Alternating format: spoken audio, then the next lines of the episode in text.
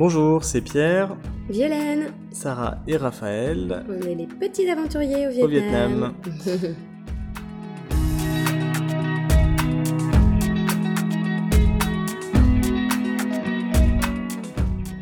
Bienvenue donc dans l'épisode 5, on est à Hoi An et on est arrivé hier soir. On vous en parlera peut-être pas beaucoup pendant ce podcast, mais en tout cas on est super content euh, d'être là et de découvrir cette belle ville. Et en plus, on a une super maison avec une super piscine. Grâce à Cathy, son mari et ses enfants, on, on a la possibilité de louer euh, une maison à une famille française qui s'est installée à Hoi An.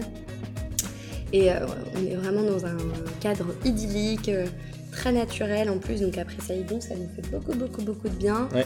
Et on a une piscine, euh, du coup c'est formidable parce que là pour le coup avec les filles, on peut faire des ploufs dès qu'on en a envie. Donc c'est trop chouette. Voilà, et euh, donc bah, comme nos épisodes précédents, on va faire un petit, euh, résumé des, choses intéressantes euh, par rapport à notre voyage, par rapport à la nourriture, parce qu'on aime toujours découvrir tout plein de trucs. Les petites anecdotes du quotidien et les, événements, les rencontres qu'on a pu faire. Et nos... ce qu'on a pu regarder aussi sur la, la manière dont vivent les Vietnamiens, qu'on a pu découvrir, qui nous a marqué. Et euh, un petit point transport aussi, euh, parce qu'il y a- il y a toujours des choses intéressantes euh, à découvrir, même, même après un mois dans le pays. Alors, euh, donc on remerciait euh, Cathy et, et sa famille euh, de nous avoir permis de louer cette belle maison à Euyan. On voulait aussi remercier Séverine et, et Stéphane pour, pour leur accueil, Sylvain et Liencha aussi. Euh, voilà, on a passé vraiment deux semaines euh, géniales euh, à Saigon euh, et, et en grande partie grâce à eux, à, à leur accueil et, et tous les, les, les gentilles attentions et les, les cadeaux qu'ils ont pu nous faire. Donc euh, vraiment euh, un grand grand merci. Et, euh, et Stéphane, je vais bientôt aller recourir avec ta, ta montre, donc euh, voilà, spécial dédicace pour ça. Merci beaucoup. et euh, je voulais dire aussi en intro, euh, j'ai une phrase qui m'a marqué de notre copine Marie. Euh, attention, vous ramollissez pas trop. Euh, là, ça fait deux semaines que vous êtes à Saigon, il va falloir bouger. Et euh, bah, en effet, j'étais. euh, moi, ça m'a marqué. Je me suis dit, oui, en effet, c'était super, un bon moment, mais il faut qu'on se remette dans le rythme de notre voyage. Et donc, j'étais content de. Bah oui, c'était très confortable parce qu'on était qu'avec euh, des Français, on était euh, hyper bien entourés. euh, dès qu'on avait des doutes ou des questions par rapport où faire les courses, à quel endroit on pouvait aller avec les filles, quelle, quelle activité proposer, bah, c'était top parce que toutes les personnes qu'on a rencontrées nous, donnaient leur bon plan, quoi. Du coup, bah, toutes les, les étapes habituelles qui sont longues quand tu voyages et qu'en fait euh, tu connais personne et qu'il faut bah, se bouger hein, pour, pour tout découvrir. Là, il y en avait, euh, il y avait pas mal de steps qu'on n'avait pas besoin de passer. Mm. Donc ça, c'était quand même trop top et ça nous a fait euh, du bien, surtout euh, moi, je pense, parce que j'étais plus perturbée par la nouveauté de, de cette vie en voyage que peut-être Pierre. Et, et c'est vrai qu'après, nous, ce qu'on a envie aussi pendant ce voyage, c'est justement partir à l'aventure, à l'inconnu, aller dans des endroits qu'on n'aurait pas soupçonné découvrir, et puis parfois oser dans des moments où on a un petit peu peur, euh, tester pour euh, pouvoir se tromper et pour trouver d'autres opportunités, parce que ça, c'est vachement enrichissant pour nous et pour Mm. les filles. Mm. Et ça, effectivement, quand, euh, quand tu te retrouves tout seul, t'as pas trop de choix. Et ça te force aussi à aller vraiment vers les autres et notamment vers d'autres cultures, pas simplement des Français, mais aussi des, des personnes d'autres nationalités ou à communiquer en, en vietnamien. Et c'est rigolo parce que quand on est arrivé à Hoi An euh, hier soir, on a pris un taxi et en fait, euh, le taxi qui nous a euh, emmené de l'aéroport jusque, jusque la maison, en fait, s'est arrêté en chemin. Et le chauffeur de taxi a été notre première occasion de rééchanger avec un Vietnamien euh, Mm. parce que c'est vrai qu'on l'avait fait peut-être un petit peu moins sur la fin de notre voyage à, à Saigon du fait qu'on était avec des Français. Ouais, c'est vrai, ouais. Mm. Et là, du coup, on était à fond. Il nous, il nous a montré Non. sur sa tablette dans le taxi euh, qu'est-ce qui était chouette à voir à Hoi An. Et, euh, Et on en reparlera après ce chauffeur de taxi, parce qu'il y a une anecdote sympa à raconter à son sujet. Ah oui, franchement, trop chouette. Quoi. Mais c'est vrai que oui, oui, euh, t'as raison. Euh, ça, le fait de rebouger nous remet dans, dans l'esprit du voyage, de la rencontre, de la découverte, de, de du fait de se démerder, et, et, ça nous apporte, ça peut nous apporter ça aussi euh, beaucoup de satisfaction. Oui, c'est ça. Hein, évidemment, on a été très très heureux de, de vivre ces moments agréables euh, et d'aller voir un peu en profondeur ce qui se passait dans la vie des expats, et c'était une belle expérience. Mais voilà, on, on change de mode. Disons que humainement parlant, ça a été super parce que forcément, quand c'est de ta culture, les liens qui se tissent dans ce cadre-là Ouais. précisément euh, sont très forts. Donc on s'est forcément beaucoup attaché aux gens et, euh, et c'est plus compliqué quand c'est pas de ta culture quoi.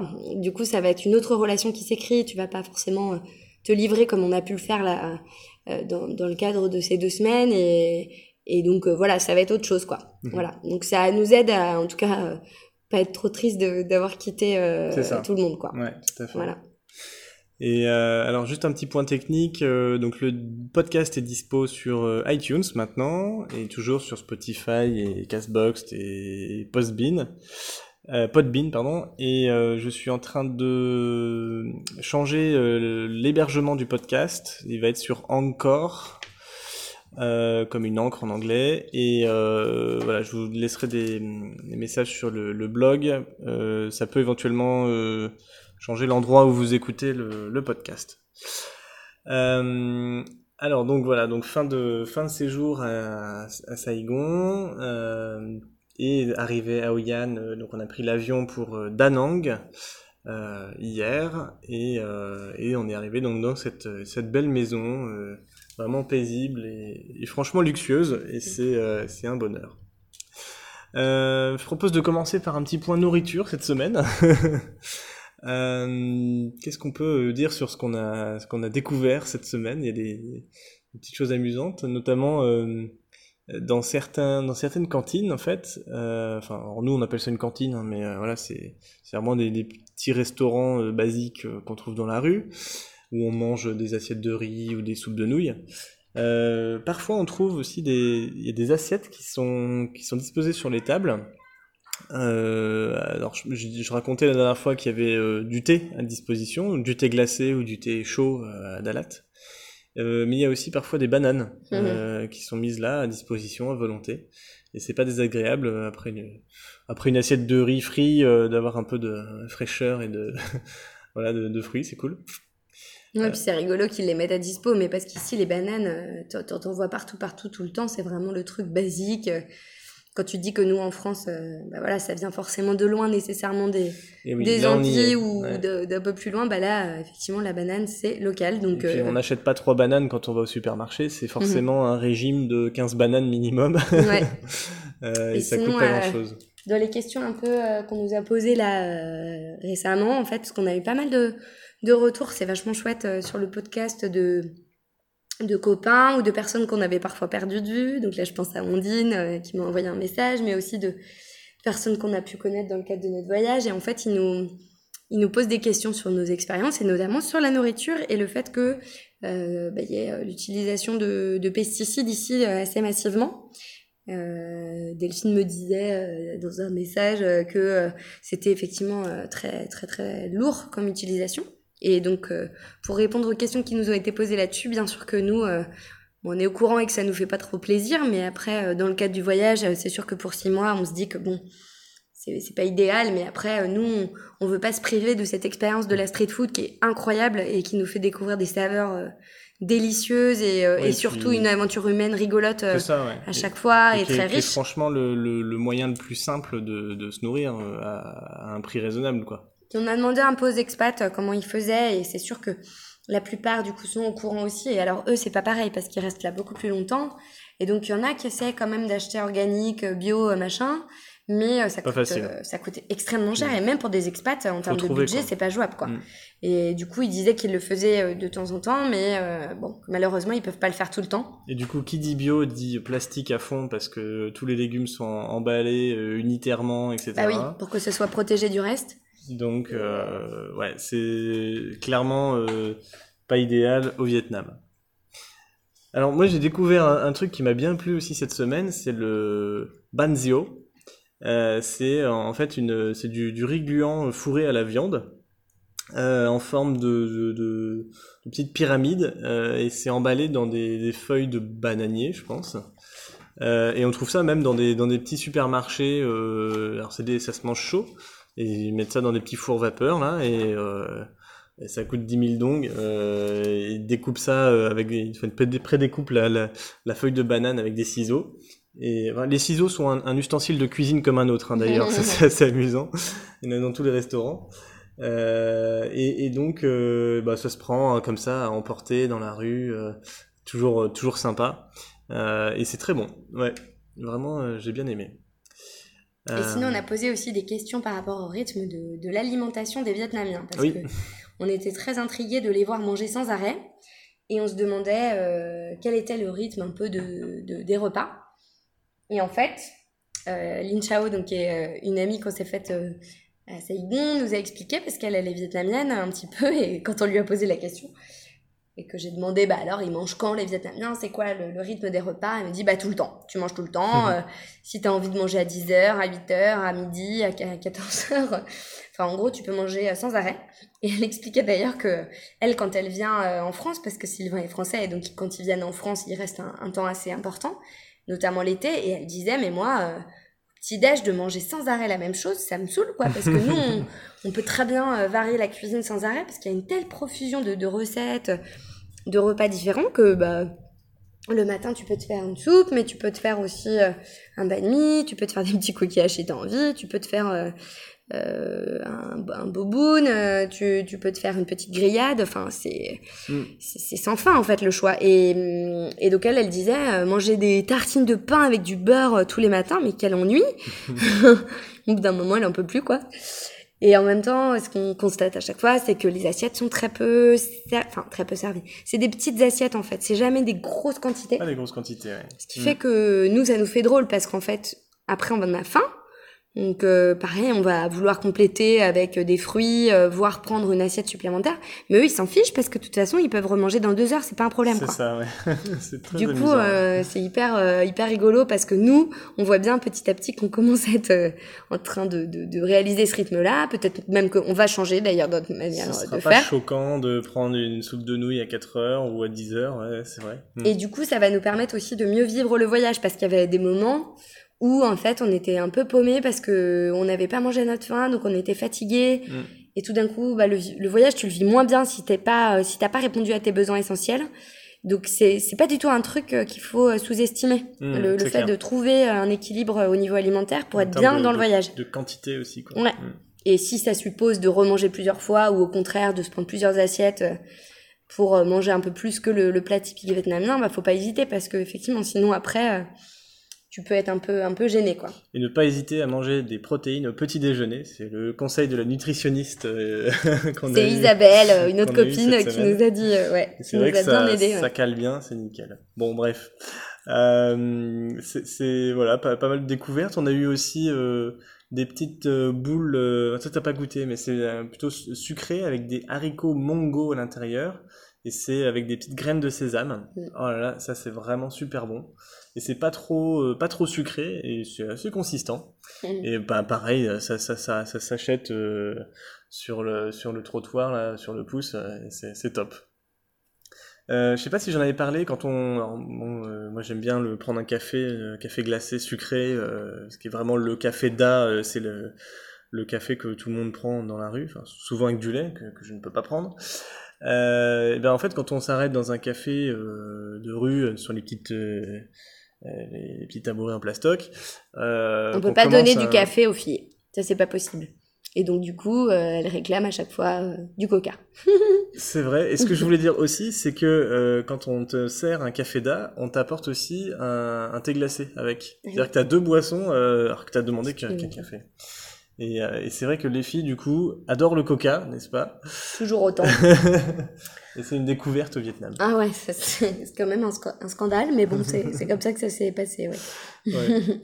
Et euh, voilà, bah alors avant de partir euh, de, de Saigon, on s'est fait plusieurs restaurants avec les, les copains. Alors, on a essayé de suivre le, le rythme euh, des sorties. Ils sortent pas mal euh, en volume. Alors, est-ce que c'est parce qu'on était là peut-être un peu plus, mais en bah tout cas, Voilà, et alors c'est sûr que bon, on a été très honnête euh, d'un point de vue budget, on avait beaucoup de mal à, suivre euh, parce qu'en fait, euh, par, par, rapport à une, un dîner dans une cantine, ça, ça peut être euh, multiplié par 10 le, le prix quoi. Et donc euh, parfois il y a eu des, des moments où on était pas très à l'aise finalement. Euh, et, euh, mais bah, en contre... fait, comparé au, au, prix français, euh, c'est pas cher. Euh, ouais, c'est ça. C'est toujours voilà. en dessous des prix français, ça c'est évident. Et nous, avec nos, nos salaires euh, de, de, de, de, France, on n'aurait pas de, voilà. souci à suivre ce truc. Ouais. Mais c'est sûr que là, pour le coup, on n'est pas dans cette logique-là. Mais ce qui est sympa, c'est que bon, du coup, les, les, les, gens ont assez vite compris ont... le, le ouais, truc. Et donc, voilà. ils nous ont bien sûr compris là-dessus en, en, nous proposant des, petits, des petites cantines viettes pour qu'on puisse se faire de des bons moments voilà pour tout Exactement. le monde et puis parfois ils nous on se fait payer des coups ça c'est très sympa ouais donc euh, pour ça ouais. aussi ça a été sympa ouais, parce qu'on a du coup euh, dans ce cadre de voyage pu profiter d'une vie un peu festive nocturne aussi et, mmh, mmh. et ça c'était sympa quoi et euh, on a pu découvrir notamment quelques quelques bars euh, sympas où ils font de la, de la bière locale hein, des brasseries locales euh, c'est complètement euh, dans, dans l'air du temps avec des, des IPA, double IPA, euh, différents euh, goûts euh, sympas. Et notamment euh, Pasteur Street qui, est, qui était un, un, bar, un bar vraiment chouette. Alors on a enchaîné aussi une, un soir, dans, dans, dans, on a été un peu plus loin dans la soirée. on s'est séparés filles garçons et donc les gars on, on, a, on a fini à jouer aux fléchettes dans un bar et, et on avait, enfin j'ai eu la surprise de de voir qu'il y avait euh, pas mal de d'hôtesses, on va dire. Ouais, c'était supposé être des serveuses, mais ultra sexy. Voilà. euh, J'ai pris des photos pour montrer à Violaine après. et euh, oui, voilà, habillées comme des papiers cadeaux. Et, euh, et donc, leur job, c'est euh, bah, voilà, d'accompagner les, gens qui, les hommes clairement, qui euh, viennent boire des coups. Euh, et donc leur resservir des bières, etc. D'aller discuter un peu, de, de rigoler au moindre truc. Alors bon, ouais, j'ai bon, c'est pas, il y a rien d'incroyable, mais bon, c'est sûr que moi j'étais un peu mal à l'aise, euh, bah, voilà, vis-à-vis -vis de ces femmes, euh, donc clairement, euh, c'est pas, c'est pas un travail valorisant pour elles. Non, ça c'est sûr, mais c'est en même temps, c'est. elles avaient l'air de se faire chier, quoi, clairement.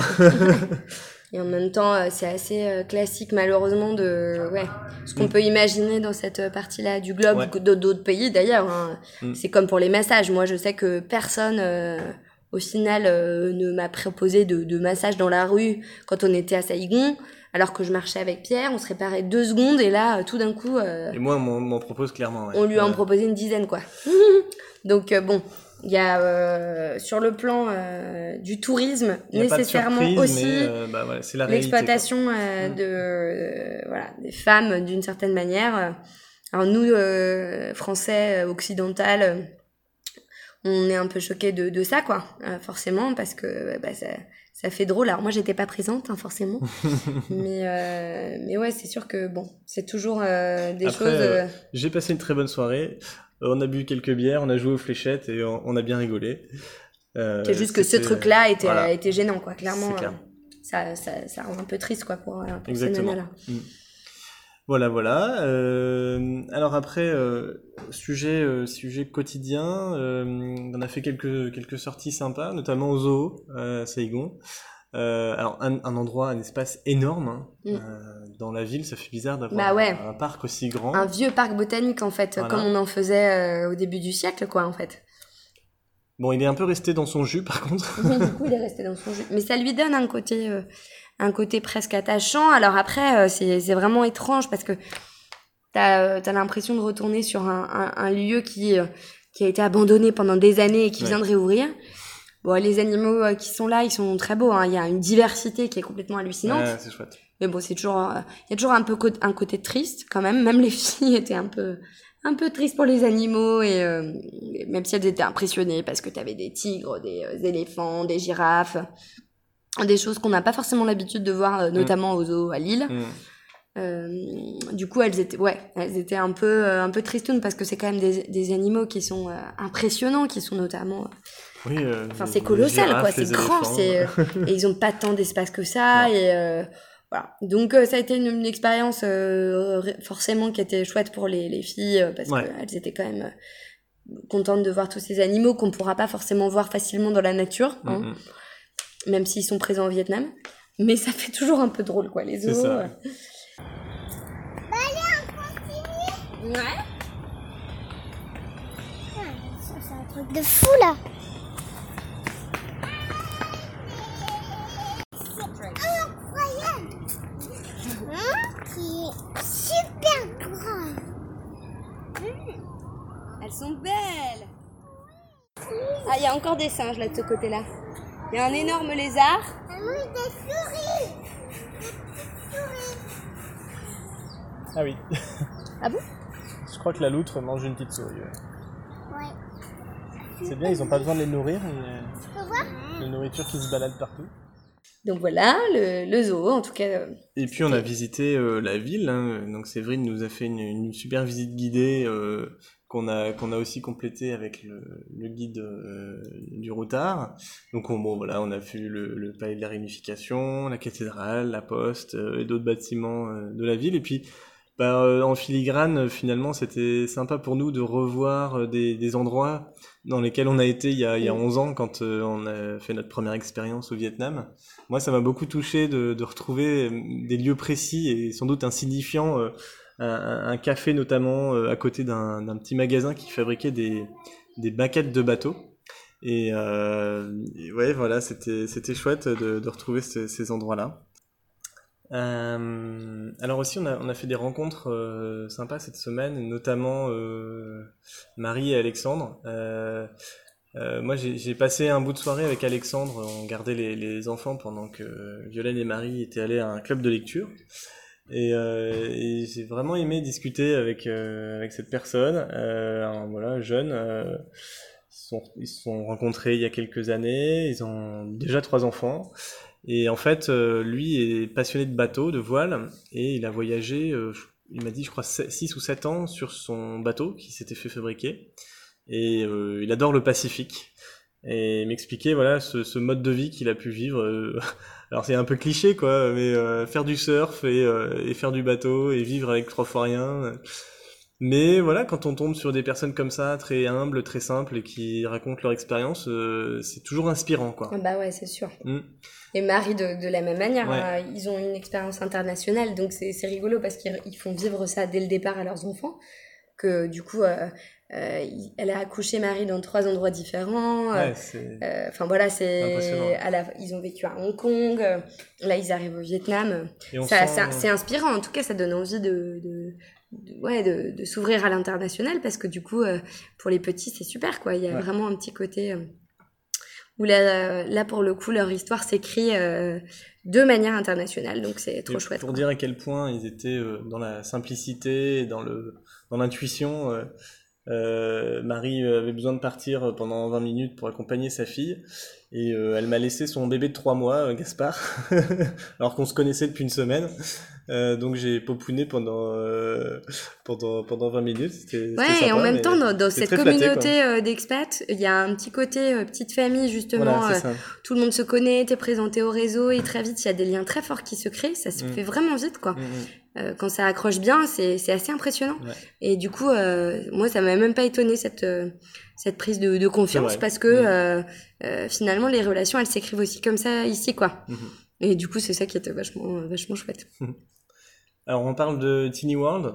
Ah ouais, donc c'était l'anniversaire de Romy, euh, la, la petite euh, dernière de, de Séverine et Stéphane. Et euh, du coup, on est allé euh, à l'anniversaire avec les filles, bien sûr. Et, et donc, on est allé dans un univers fait pour les enfants qui s'appelle Teeny World, où en gros, tu payes un forfait et après, euh, du coup, tes enfants sont un peu pris en charge. Il y a des univers de jeux. euh, euh, très différents, tu peux aller voir l'univers euh, des garçons tout en bleu avec tous les jeux pour les garçons, l'univers des, des petites filles tout en rose avec euh, Les poupées. Barbie, les robes de princesse et compagnie. T'as un univers un peu plus mixte avec des jeux de sable, des, des, des cuisines, des. Enfin, Et puis il y a plein de jeux vidéo aussi un peu plus. t'as des jeux vidéo, t'as des toboggans, euh, enfin c'est un truc de malade quoi, Et avec de la musique euh, à fond pour les gamins. une musique euh, version ado où euh, en fait le refrain se fait à base de, de sons bizarres qui font rire les petits quoi. Et après t'as une salle pour toi où on t'amène un, un gâteau de dingue, un petit repas pour les enfants. Et t'as une marionnette géante qui vient Enfin d'ailleurs, c'est non, c'est comme à Disney, c'est un mec qui est déguisé et qui vient euh, Ah, pas pour euh, apporter euh, un gâteau euh, avec euh, du coup euh, pareil des couleurs incroyables, un gâteau licorne incroyable, immense. Enfin bon, Bon, les enfants étaient guerre, quoi, euh, en fait. ah ouais, étaient dans un état incroyable parce que c'est vraiment tout ce qui peut attirer le, le regard des petits. Donc nous, on a halluciné quoi. Et ce qui était trop marrant, c'est que tous les parents faisaient vraiment un grand effort en se disant c'est pour les enfants qu'on fait ça, C'est super. Séverine était trop contente d'avoir fait ça pour sa pour sa fille, hein. mais du coup tous les enfants, les parents prennent sur eux parce qu'ils se disent bon. C'est quand même un bruit de dingo parce que les enfants ça crie dans, a tous, dans les tous sens. les sens. ouais. Donc Et ça après, rejoint un peu cette ambiance. Quand tu récupères tes euh, gosses, après, ils sont dans un état. euh, Ouais, c'est ça. Mais que au final, on a vécu pour chaque euh, anniversaire des filles. Hein, c'est la gestion, les, les enfants qui sont excités par Ouais, le sucre, hein, euh, avec euh, du Et- coup ce truc-là. en fait, c'est comme ça que ça se passe, euh, bon, en tout cas à Saigon, où il n'y a pas de parc, euh, d'espace vert, euh, il n'y a pas beaucoup d'espace même dans, dans les habitations. Et donc du coup, le- les, les anniversaires, ça s'organise systématiquement dans des endroits euh, tels que celui-ci, ou dans un parc à trampoline, ou euh, voilà. Et puis ça va dans le sens de euh, là pour le coup, enfin moi ça ça ça m'a frappé à Saigon où, c'est cette classe moyenne qui émerge euh, au Vietnam euh, parce que c'est un pays qui est en, en croissance économique et donc il y a une, un enrichissement quoi. On sort de sa condition sociale et, et du coup on a envie de, de, de mieux pour ses enfants et on veut les gâter, on veut les gâter. Et à Mm. Saigon c'est très visible Ouais. parce que c'est une grande ville donc forcément elle est là cette classe moyenne et euh, du coup on, on y va à fond quoi. Et euh, au final, euh, c'est des, des choses qu'il y aussi. Hein, euh, et c'est c'est c'est juste peut-être que globalement aujourd'hui, nous on le voit moins, où on en revient de, de ce côté-là, où, où on veut absolument tout tout leur donner. On réfléchit aussi à la consommation, tout ça.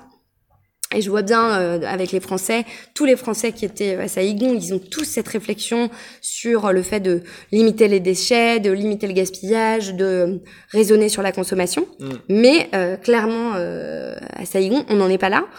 Et donc la surconsommation pour les enfants, euh, c'est signe de euh, d'enrichissement et, euh, et du fait qu'on s'en sort mieux socialement. Ouais. Donc en fait, il y a, y a certainement peut-être des questions qui arrivent, mais en tout cas, elles sont pas trop visibles. Mhm. Donc c'était assez dingo d'assister à ça, parce que nous, on on n'a pas, on pourrait pas avoir l'équivalent. Il y a des trucs qui existent, qui s'en rapprochent, mais pas autant quoi. Ouais. Là, c'était vraiment. Puis du coup, c'était Plastic World quoi. Encore une fois. euh, C'est ça. donc voilà. Voilà. Et, euh, et puis, de- dernier événement du, du quotidien, euh, un peu, un peu moins sympa, c'est qu'on a eu le droit à une belle chute de Raphaël hier soir en sortant de l'aéroport. Euh, comme euh, tous les enfants sortant d'un avion, euh, ben, elle était assise sur le, le caddie qui transportait nos sacs. Et euh, arrivée sur le parking pour aller récupérer notre taxi, ben, elle est tombée au moment où, le, où je faisais avancer le, le chariot. Et bah, c'est bien râpé la joue et le menton sur le bitume. ça a fait bien bien mal.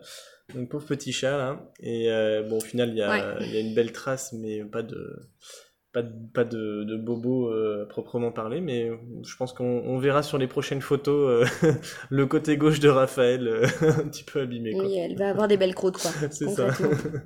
Mais ça a été effectivement, bah fallait bien que ça arrive, hein, ça y est. c'est ça. Les aventures aboutissent parfois à des bobos et nous en avons fait l'expérience hier, voilà. Alors un petit point sur la, la culture au Vietnam. Un, un peu en vrac, moi j'avais noté notamment a sur le- les pare-chocs des voitures des, des petits supports cylindriques pour euh, tenir des bâtonnets d'encens. Alors je- euh, bon, malheureusement j'ai pas eu le temps de me renseigner plus que ça, mais bon on peut supposer euh, l'utilité euh, de, de ces bâtonnets Bah pour si, protéger le, véhicule ou le. ça me fait penser à une phrase que je t'ai dite hier, c'est que concrètement, tu prends un taxi, dis-moi euh, quel est ton taxi, je te dirai de quelle religion tu es. Déjà, ouais, ouais, c'est Parce que quand tu rentres dans un taxi, C'est vrai. Du coup tu vas avoir des signes qui vont être associés à la religion que, que, tu, euh, que tu pratiques. Mhm. Et donc euh, si tu es effectivement catholique, on va voir du coup dans ta voiture Une vierge. une vierge Ouais. euh, ou euh, un mini crucifix, euh, crucifix. Enfin voilà, il y aura les signes de ta religion. Si tu es bouddhiste, eh ben, on verra plein de Bouddhas dans ta voiture. Assez énorme d'ailleurs. Ouais, c'est toujours assez impressionnant et bien kitschouille. Donc je pense que les bâtons d'a- d'encens, c'est ça. hein. C'est Mm. que euh, il y a une visibilité de la religion qui est, C'est plutôt étonnante parce que quand tu lis un peu ce qui est dit, on les laisse pratiquer, mais quand même, faut pas trop que euh, ça se sache. Et en même temps, du coup, bah là, euh, en tout cas, c'est démontré, quoi. Mais moi, ce que j'ai compris dans le routard, c'est que tous les religieux, alors quand je dis religieux, c'est surtout ceux qui, euh, qui, qui, mènent le, le, culte. Donc ça veut dire, euh, globalement, les prêtres, les moines sont quand même un peu empêchés hein, dans leur pratique. Euh, donc est-ce que c'est parce que, voilà, là, ce sont les, les fidèles et donc ça pose moins de problèmes, mais en tout cas, c'est c'est très affiché. Voilà. Donc ça, c'est plutôt rigolo, quoi. Mm-hmm. Alors, autre chose marrante aussi, c'est les. Ça, je pense que tout le monde l'a vu, c'est les, les, les motos taxis. Euh, quand le, le, chauffeur attend les clients et sur une petite pause, ben, il fait sa sieste. Alors, il y a plusieurs positions assez marrantes. Alors, soit il s'allonge euh, sur sa selle avec les pieds, euh, les jambes croisées et les pieds posés sur le guidon. Donc, c'est un peu un jeu d'équilibriste, mais il dorme vraiment. soit il est assis sur le, la selle plutôt à l'avant, avec les jambes croisées qui reposent sur le, le moteur et euh, la tête euh, appuyée sur le guidon. c'est pas mal aussi. Bon voilà, on a vu deux, deux trois euh, positions assez équilibristes, donc c'était marrant. Et sinon après, dans les choses toujours un peu un peu étonnantes ici, euh, tu as des règles qui peuvent être données de manière assez stricte, surtout bon, quand tu es forcément un touriste et que ça se voit assez vite. Du coup, on va te dire, par exemple, pour le parking, tu dois payer tant. Euh, et puis limite, euh, c'est pas qu'on t'engueule, mais on est un peu ferme dans la manière de te le dire. Et puis le lendemain, euh, rebelote, donc tu dois payer, machin. Et puis bah, trois jours plus tard, tu sais pas pourquoi, là ce jour-là, non, il n'y a pas besoin de payer. et puis du coup, tu te dis, bah, il n'y a plus besoin de payer. Donc le lendemain, tu reviens, tu payes pas. Puis là, on te dit, si, si, il faut payer. Donc c'est assez déroutant. Et en fait, c'est souvent euh, comme ça. Quand il y a des choses qui sont un peu mises en avant comme ça en termes de règles, où toi, tu as l'impression que c'est très strict, bah, il y a des moments, ça passe, c'est pas grave. Ouais, ça. Donc, c'est, pour le coup, nous, euh, quand on essaie de comprendre la logique sur certains trucs comme ça. On... Nous, on est, ouais, c'est assez déroutant parfois, hein, les, les, règles, euh, ce qui doit être payé, etc. C'est, c'est variable d'un jour à l'autre et d'un endroit à l'autre. C'est parfois, mais bon, voilà, ça fait partie de la, de la découverte culturelle, on va dire. ah oui, et concernant le recyclage, on a, du coup, suite de ce que j'avais expliqué là, euh, il y a deux semaines, on a pu euh, effectivement observer ce fameux euh, recyclage, je dirais, privé, qui est réalisé par des collecteurs privés, et notamment des, des mamies, c'est-à-dire que dans le cadre de, des cantines de street food, là, tu as des, mmh. des, des, des, mamies qui viennent en fait fouiller les poubelles de table et qui vont ramasser les canettes, les bouteilles euh, source, qui hein, pourront être recyclées mmh. en fait, parce que derrière il y a un business qui se fait. Et effectivement, euh, comme on l'avait euh, lu et on l'avait expliqué, moi j'ai été et Pierre aussi, on a été attentif à ça et, on, et en fait tu le vois quoi, que effectivement au niveau du recyclage, bon bah c'est un moyen de se faire des sous. Ouais, ouais. Donc voilà. Et euh, par rapport à la culture aussi, euh, du, bah, au sujet de, de, des relations commerciales, on va dire, euh, entre un client et un vendeur. Euh, c'est oui, évidemment, la négociation fait toujours partie euh, de, de, la relation, euh, mais enfin, on est tombé plusieurs fois sur des, des gens très bah, très commerçants, très commerce, enfin ouais, très très sympa avec le client, notamment quand j'ai loué la, la, moto à Saigon pour deux semaines. Euh, bah, je demandais déjà, je négociais le prix, euh, voilà, comme d'habitude. Euh, et puis après, euh, voilà, je disais, est-ce que c'est possible de, de rajouter, euh, bah, de, de, récupérer la moto la veille au soir? Du oui, oui, pas de souci. Euh, sans surcoût. Euh, mm-hmm. C'est possible de me l'amener euh, devant chez moi? Ah oui, oui, pas de problème. Ok, bon, ben voilà, super. Et puis en repartant, pareil, euh, bon, euh, c'est possible de te la ramener plutôt le lendemain matin? Oui, oui, moi t'inquiète pas. Et, et, en fait, tout ça, à chaque fois, euh, voilà, t'es le bienvenu. Il y a pas de, on va pas essayer de te charger euh, pour le, la moindre demande qui sort du cadre. Et voilà, c'est des côtés qui sont qui sont agréables aussi euh, pour un client, quoi. Ouais, ça c'est clair. Alors au niveau des transports. Yes. Euh, bah, ce qui est cool, c'est que moi euh, cette semaine, euh, parce qu'on a vachement lu le guide et qu'on s'est dit qu'en fait ça serait ça serait cool d'aller dans le nord, se faire un trip avec les copains et d'utiliser la moto et que euh, Delphine euh, du coup m'avait dit bah moi je conduis pas forcément trop la moto et tout. Je me suis dit bon il faut que j'arrive à me, à me débrouiller. Donc euh, c'est parti conduite quoi. Du coup j'ai conduit tous les jours. Et par base de petits challenges. Premier jour je conduis dans le quartier avec Pierre. Deuxième jour je conduis toujours dans le quartier mais sans Pierre. Troisième jour je conduis dans le quartier avec les filles et Pierre. Quatrième jour je conduis avec les filles sans pierre. Et cinquième jour, je conduis avec les filles, plus une fille euh, de, copains. et en plus, je vais euh, effectivement aussi plus loin, puisqu'on a même été dans le centre et c'est moi qui ai conduit, euh, alors que le D1 à Saigon, c'est quand même un peu le, le truc hyper flippant. Et voilà, donc ça y est, du coup, je me débrouille. Alors après, là ici, la moto qu'on a, c'est une moto à vitesse, donc moi je suis pas forcément euh, à l'aise dessus, du coup c'est Pierre qui va gérer, mais euh, en tout cas je sais conduire un scooter, euh, Mm, mm. je sais me débrouiller et je pense que ça pourra nous servir. Ouais. C'est cool. Carrément, ça c'est chouette. Euh, alors oui, il y a un truc marrant aussi donc sur sur la route qu'on a remarqué à, à Saigon, c'est en fait ça c'est lié au à la pluie. Quand il y a quelques gouttes qui commencent à tomber, en fait nous instinctivement en tant que Français, dit bon euh, bah il pleut trois gouttes, je rentre à la maison, euh, au pire je serai un peu mouillé mais ça va quoi. Et en fait là non quand il quand il commence à faire deux trois gouttes, tout le monde s'arrête instantanément. Donc il y a des, des milliers de motos au bord de la route. Tout le monde ouvre le coffre de sa, enfin, sous la selle, récupère sa cape de pluie, l'enfile en vitesse pour repartir après. Complètement fou. Et, et puis bah en fait tu te rends compte deux minutes après que les petites gouttes c'est des grosses gouttes et qu'il pleut à torrent et que toi t'es complètement trempé parce que t'as pas pris ta cape de pluie comme tout le monde. et, euh, et ouais voilà il y a, il y a un rythme à prendre mais c'est des choses qu'on voit pas euh, ouais c'est c'est assez les seuls qui se font complètement tremper, c'est toujours des occidentaux. c'est ça. c'est assez ouf. Parce que en Asie du Sud-Est, que tu sois vietnamien ou pas, t'es habitué à ça. Donc Il y en a fait, un côté euh, instinctif quoi. Ah ouais, c'est clair. Et d'ailleurs, on s'est fait complètement tremper en allant chercher les filles à l'école. On avait nos kawaii, hein, on savait qu'il pleuvait, euh, voilà, mais c'était l'heure de la sortie de l'école, donc là, pas le choix. Et euh, Donc là, on s'est dit que quand même, faudrait une cape. Ouais, c'est ça, on n'a pas encore de Parce qu'on a des super KWM, mais par contre, les jambes, euh, c'est Ouais. pas ça. Et puis les filles, elles se font tremper. Mais c'est dingue comme il pleut d'un coup et de manière hyper intense. Et, euh, et pendant, allez, euh, 20-30 minutes. Et, et après, euh, tout est inondé, mais surtout dans le quartier de Taodienne. C'est des piscines de flotte dans, dans la rue. Et, et vraiment, il y a des, des endroits où à moto, on doit faire demi-tour parce que ça passe plus, quoi. Et puis deux heures après, tout est sec, il n'y a plus d'eau, plus rien. Euh, les égouts ont tout avalé, et puis avec la chaleur, tout- la route a séché, quoi. C'est vraiment dingue. Il n'y a plus de traces. Ah oui, j'ai crevé un pneu aussi. Euh, je sais pas trop où, mais bon, il y a tellement de, de cailloux et de gros trous partout que bah ça devait arriver, surtout à 4 sur la moto. Donc euh, voilà, bah après sympa, j'ai pu ramener la moto au garage et, et ils m'ont carrément échangé la moto, donc j'ai pu repartir tout de suite, comme un arrêt au stand. Voilà, et ben Sarah nous rejoint. Coucou Sarah.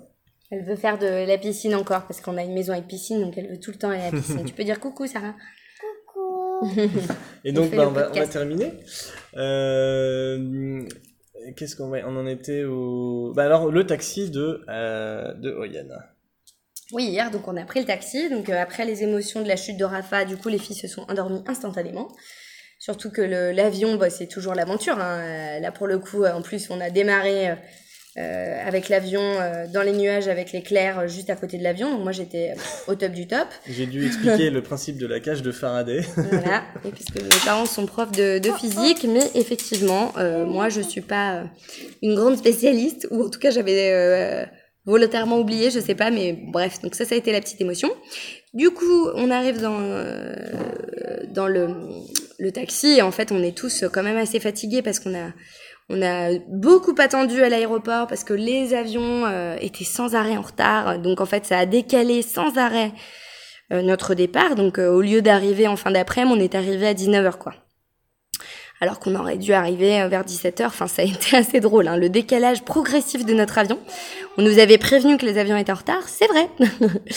et, euh, et du coup, bon, on se retrouve dans le taxi, euh, content. euh, Et, et, et on a ce chauffeur hyper sympa, hyper jeune, qui avait euh, à la place de, je dirais, d'un GPS, une tablette. Donc euh, bon, hein, très à l'aise pour répondre au téléphone, manipuler sa tablette euh, pendant qu'il conduit, hein, ça c'est pas un problème. Accessoirement, il conduisait. Et euh, il nous dit dans un anglais approximatif qui vient de Yann, on lui dit ah c'est super, ça a l'air hyper beau et là il nous il nous montre une une vidéo d'une famille allemande avec deux enfants qui ont passé un mois au Yann avec des super belles images C'est marrant comme il comprenait notre situation, là. et euh, c'était trop mignon euh, parce qu'il voulait vraiment qu'on voit ce qu'il y avait à faire, il était hyper fier de nous parler de sa ville par ce biais-là parce qu'il parlait pas euh, forcément anglais parfaitement.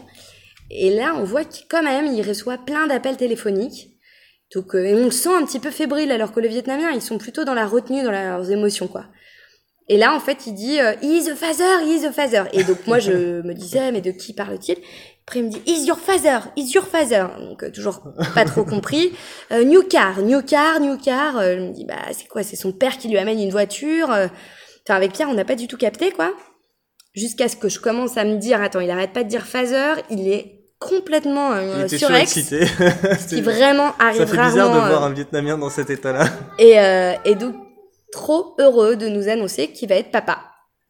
Et en fait, euh, non seulement il va être papa, mais il est papa. C'est ce qu'on on finit par comprendre. Ce qu'il dit, euh, 7 o'clock, 7 o'clock. Et donc, en fait, nous, il était, euh, je sais pas, à 7h45.